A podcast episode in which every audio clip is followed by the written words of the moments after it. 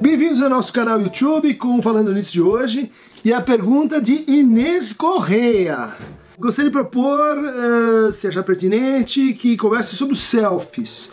Trata-se de um assunto instigante para nós da fotografia, que estudando o self-portrait, refletimos sobre o imagético.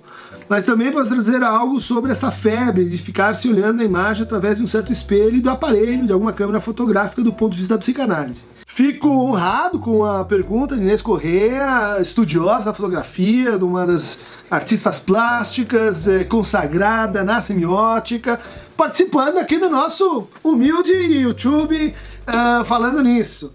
Inês, eu diria que esse é um, é um grande tema uh, para a gente reposicionar um dos conceitos mais maltratados da psicanálise pela sua absorção na cultura, que é o conceito de narcisismo. Normalmente a gente toma o narcisismo apenas como uma relação a dois, né? Eu e minha imagem, eu e, e eu estou, vamos dizer assim, se me apaixonando pela minha imagem, e eu então uh, presto excesso de atenção a mim mesmo, eu, eu vou investindo libidinalmente a minha própria imagem, no jeito de vestir, na minha aparência e assim por diante. E aí o narcisismo é isso, é essa espécie de egoísmo, né, ou de cobiça que a sociedade contemporânea tem pela, pela imagem de si. Quem vem da fotografia uh, está advertido que a situação ela envolve outros elementos, como Freud e Lacan introduziram na sua teoria do narcisismo. O narcisismo é uma experiência a três lugares e não a dois.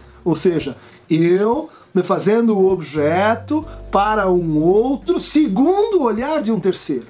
Né? O olhar, a posição da câmera a posição de onde esse personagem se vê sendo apreendido no olhar do outro, né, para um terceiro, isso é o que determina a compreensão assim topológica, a economia dos lugares eh, que compõem o narcisismo. Então dizer assim, ah, nossa sociedade é narcísica, como disse o Christopher Lash, é pouco, né? Porque nós estamos numa, num nível, numa, numa gramática narcísica que, que incorporou de tal forma a própria identidade, as próprias práticas narcísicas, eh, que se produziu essa nova relação uh, consigo, que são os selfies, e que são, acrescentaria, né, a filtragem que esse olhar é, com que esse espelho móvel né, é, se interpõe com relação à nossa própria experiência. Né? Então, nos shows, a gente vê as pessoas com os uh, telefones filmando o show, ou seja, vendo o show através de uma pequena tela, de uma tela reduzida, que é no fundo a redução de um mundo, né? que passa a ser enxergado a partir dali.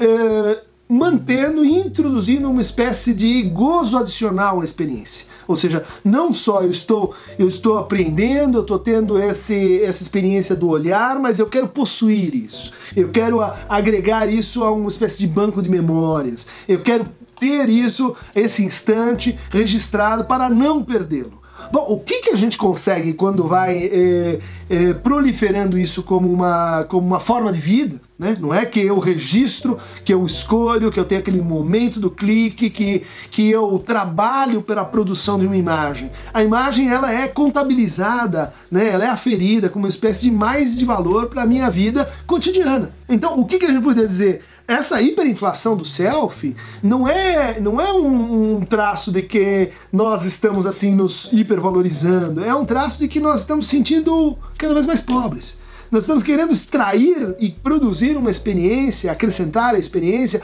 algo que a gente está sentindo que ela não tem. Né? Então eu vou ao Cristo Redentor, eu viajo à Europa, eu tiro 3 mil fotos, por quê? Porque eu estou querendo, eh, vamos dizer assim, eh, sugar algo que eu presinto faltante. E o que é o precinto faltante? É aquilo que escapa ao narcisismo. É aquilo que faz a diferença entre um selfie e a verdadeira arte fotográfica.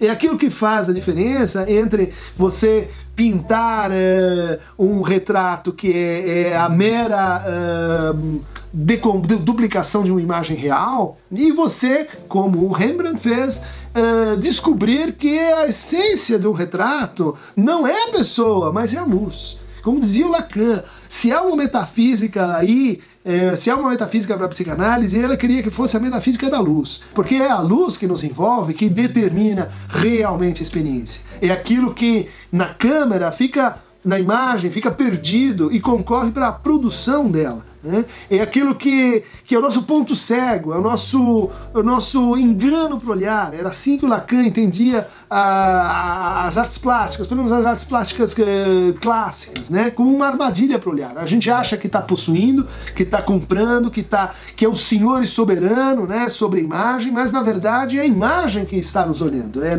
somos nós que estamos assim prisioneiros, narcisicamente ou fantasmaticamente prisioneiros dessa, desse olhar outro que no fundo quanto mais selfie a gente tira, né, é mais uh, contrário do self, né, otherness né? Mais otherness a gente perde, mais alteridade a gente perde. Quem discutiu isso muito bem, e, e pouco lido no Brasil, é essa autora fotógrafa e crítica literária americana chamada Rosalind Krauss. Nesse texto conhecido como The Optical Unconscious, né? o inconsciente óptico do MIT Press, né?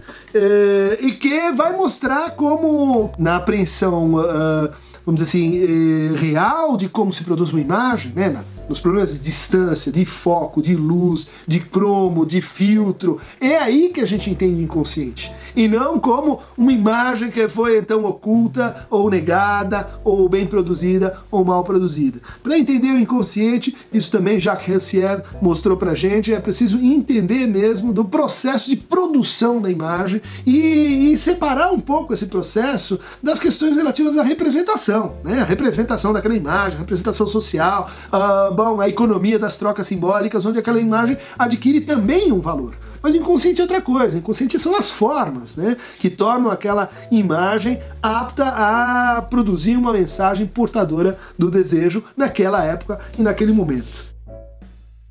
Muito obrigado, Inês, Inês Corrêa. E deixo aqui então a indicação de que se houver questões, dúvidas uh, e perguntas, mande para o canal. Não mande para o Face ou pra, pelo, pelo, pelo e-mail, mas mande pelo nosso canal Christian Dunker. Aqui embaixo, em algum lugar, você clica e se inscreve no canal. Obrigado.